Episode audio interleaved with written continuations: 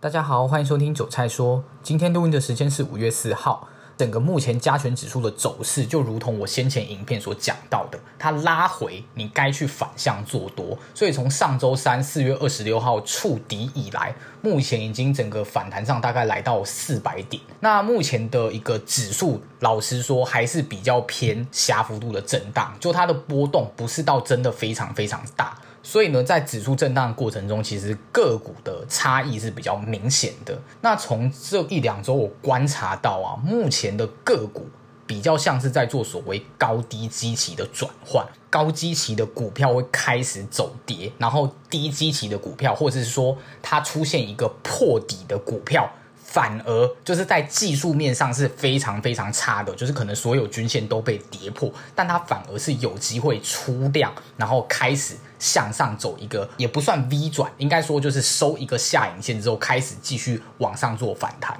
它比较像是就是高基期的就是跌嘛，那低基期的就是涨，或是破底之后开始往上翻。那反之，如果你去做追高的动作，最常碰到什么？就是追高之后就直接来一根爆量的黑 K 或是上影线，直接让你套牢单那一个大量区间，然后之后开始往下走。所以我认为最近你最好在台股上面采取的策略是抓准那个高低基体转换的 tempo，然后尽量把资金持续轮动的去转入一些基期相对低的股票，像目前基期最低最低，那最近。这几天开始动的，包含了 PCB 还有纺织类股，我有观察到开始有一点资金在进驻的那个味道在了。那以半导体电子类股来说，就是从上上周开始下跌的过程中修正比较凶，那目前这是第一波的修正完毕之后，开始又反弹上来，开始在做震荡了。所以在这样的一个状况之下，指数上面去做操作会相对比较不好操作。然后再加上，我认为台积电它不是跌破五百大关吗？所以后续到四百八十几块嘛，那时候也如我之前影片有讲到，它一定会跌破。但我觉得它跌破之后又会开始震荡往上走，所以在台积电还没有真的要明确的大跌之前，我认为加权指数也还不会出现大跌，就是不会去跌破一万五千点的这个重要支撑以及心理关卡。整个自营上面的操作也是比较反反复复的做多做空，然后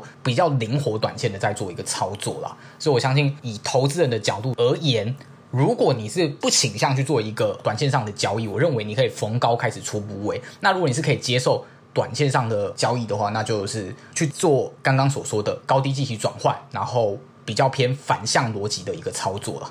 那后续的一个看法呢？我认为目前。美元指数已经开始走到了一个反弹的高点，后续应该会陆陆续续开始走跌，然后台币会整个开始走强。那包括在联总会也公布了最新一期是再度升息一码，所以目前联邦基准利率的一个区间已经是来到了五个 percent 到五点二五个 percent。呃，应该是过去一个月，就上个月 Fed 是真宣布升息的那个时候开始，其实我讲这一次的升息。很有可能会是最后一次的升息，所以后面它最有可能就是先持平，就是维持这个利率不变。那等到如果经济上面如果真的出现所谓的硬着陆，或是在呃经济衰退过于严重，才有可能提早进入所谓的降息循环。所以以上资讯就是提供给大家做一个参考。那以上就是今天节目内容。如果喜欢我的频道的话，可以继续追踪我后续的节目哦。